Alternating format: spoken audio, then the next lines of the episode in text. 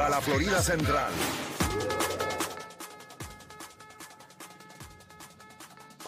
Seguimos aquí en Correa de la punta del nuevo, el nuevo Sol 95, líder en variedad de diversión. Aquí está Mario Alegre en Mega Cine. Hola Mario, ¿qué está pasando? ¿Cómo estamos? ¿Todo bien? Bien, ¿y ¿Todo tú, papá? bien? Saludos, bienvenido.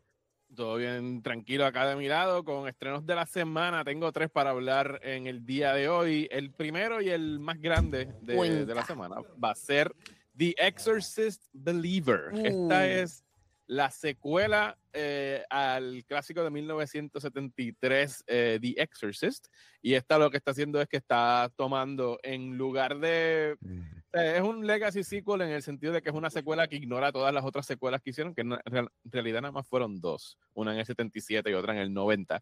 Pero esta está partiendo, es- la que está más conectada directamente a la primera, a, la original. Y en ella, pues tenemos lo novedoso aquí es que en lugar de una posesión diabólica, son dos posesiones Oh, diabólicas. Dos, No, si puedes tener dos es mejor. Como si no, como si no, bastara.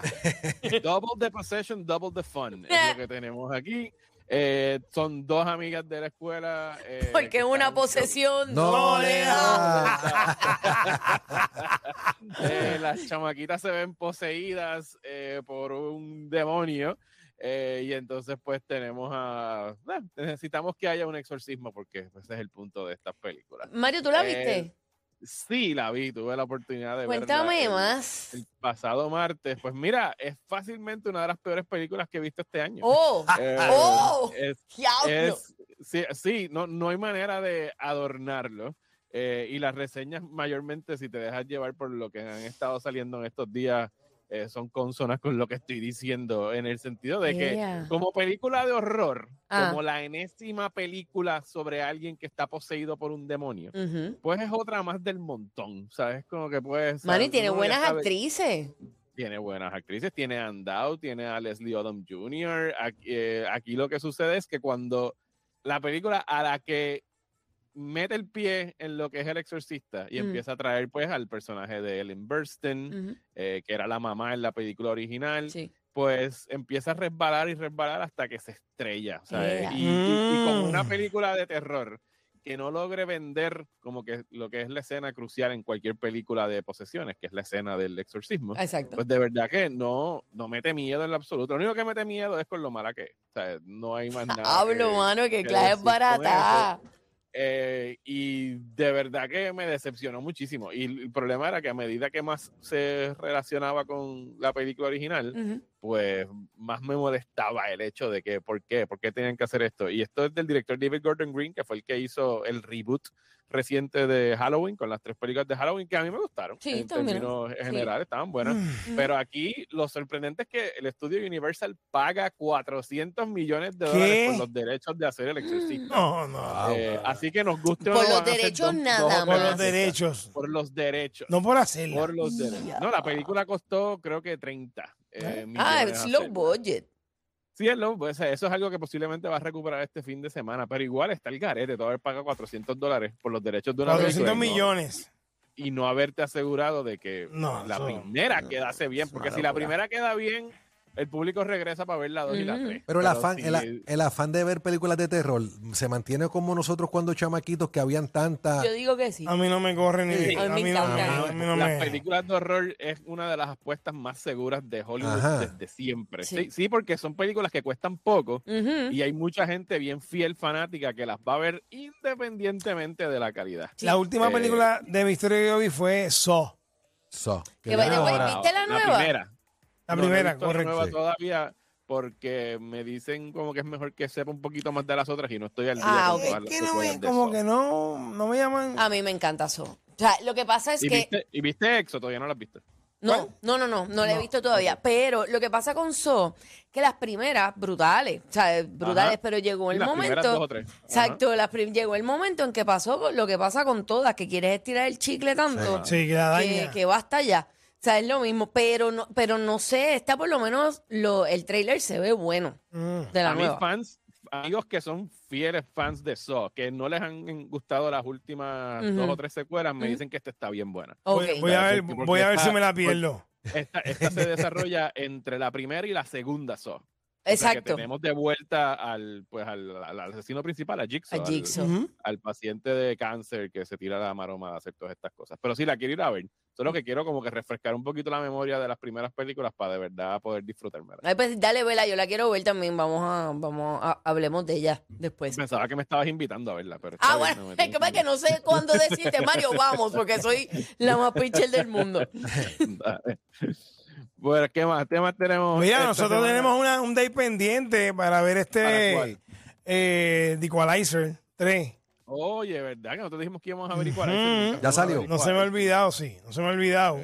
Es bien buena Equalizer, debes tirarte a verla. Yo creo que ya salió esta semana en digital, o sea que no necesariamente la tienen que ir a ver al cine ya, pero, pero sí, Equalizer 3 a mí me gustó mucho. Lo otro que tengo esta semana es que mañana estrena en Netflix una película que se llama Fair Play y pasamos del monstruo de Satanás al monstruo de, la misó- de los misógenos, porque trata, es- es- se desarrolla en un ambiente laboral, en una firma de, de la bolsa, o sea, de acciones en, en Wall Street, donde tenemos a esta pareja que, que, pues van, eh, él, él le acaba de proponer matrimonio, ella acepta, pero resulta que trabajan en el mismo sitio y que tienen su romance secreto. ¿Qué sucede? Que el tipo se cree que eres el que está puesto para un ascenso y a quien la ascienden es a ella. Y eso, pues tú Ujú. sabrás que no le cae muy bien. Mm. Obvio. Ya. eh, así que se convierte como que en este, no es un thriller, pero es como una situación bien tensa sobre eh, ¿sabes? La- las relaciones laborales, las relaciones personales y cómo lo que parecería ser un tipo que era como que bien abierto y como que bien positivo y que la apoyaba mucho, de repente se convierte en este perfecto, tú sabes, cualquiera de los adjetivos que quieras utilizar. Sí, sí. Eh, que, que pues le hace la vida a cuadritos a la pobre muchacha. Las actuaciones están buenísimas. Eh, ella es eh, la actriz británica Phoebe De- eh, Dayner. Eh, se conoce mayormente por la otra serie de Netflix de Bridgerton, que estuvo bien pegada.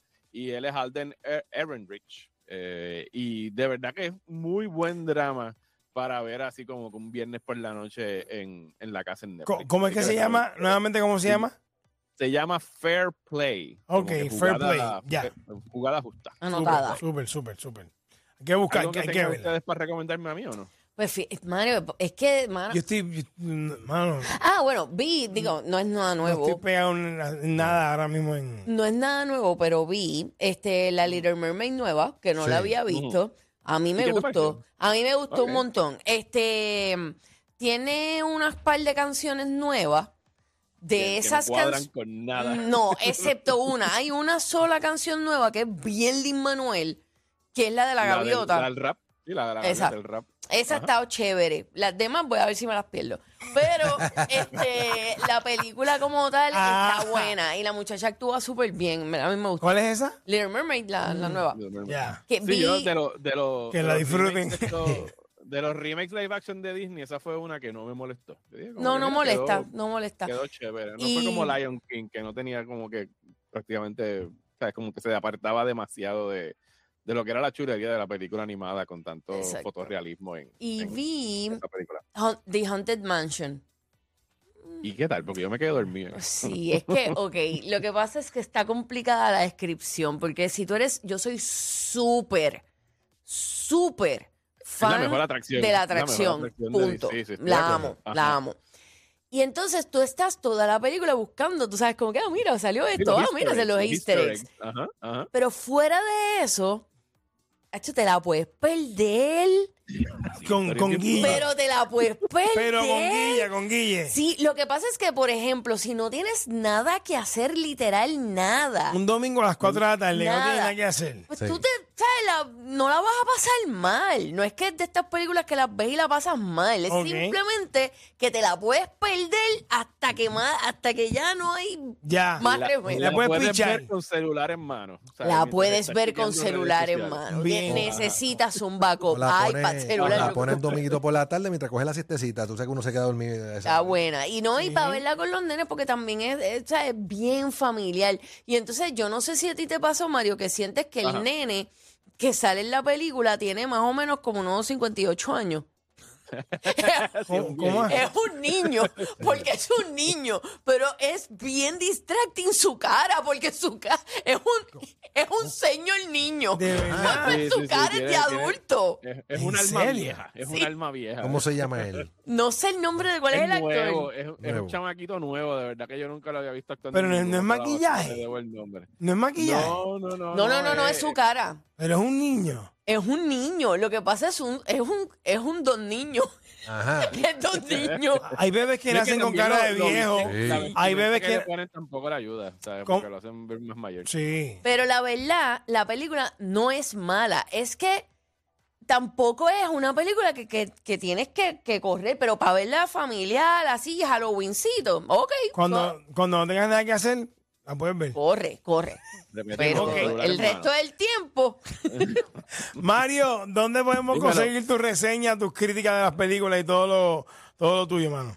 Pues pueden buscar mis reseñas en proximatanda.com. Ahí mismo se pueden suscribir gratis al boletín para que les llegue la reseña todos los jueves directo a sus emails. Y a mí me encuentran en Twitter e Instagram como Mario Alegre. Gracias, Mario, el duro, el megacine Gracias. aquí en Molusco Rey de la Punta. Regresamos, por ahí viene Yoyo Molusco, Pamela y Ali son los reyes de la punta y aquí tú eres VIP. Aquí estoy en mi destino.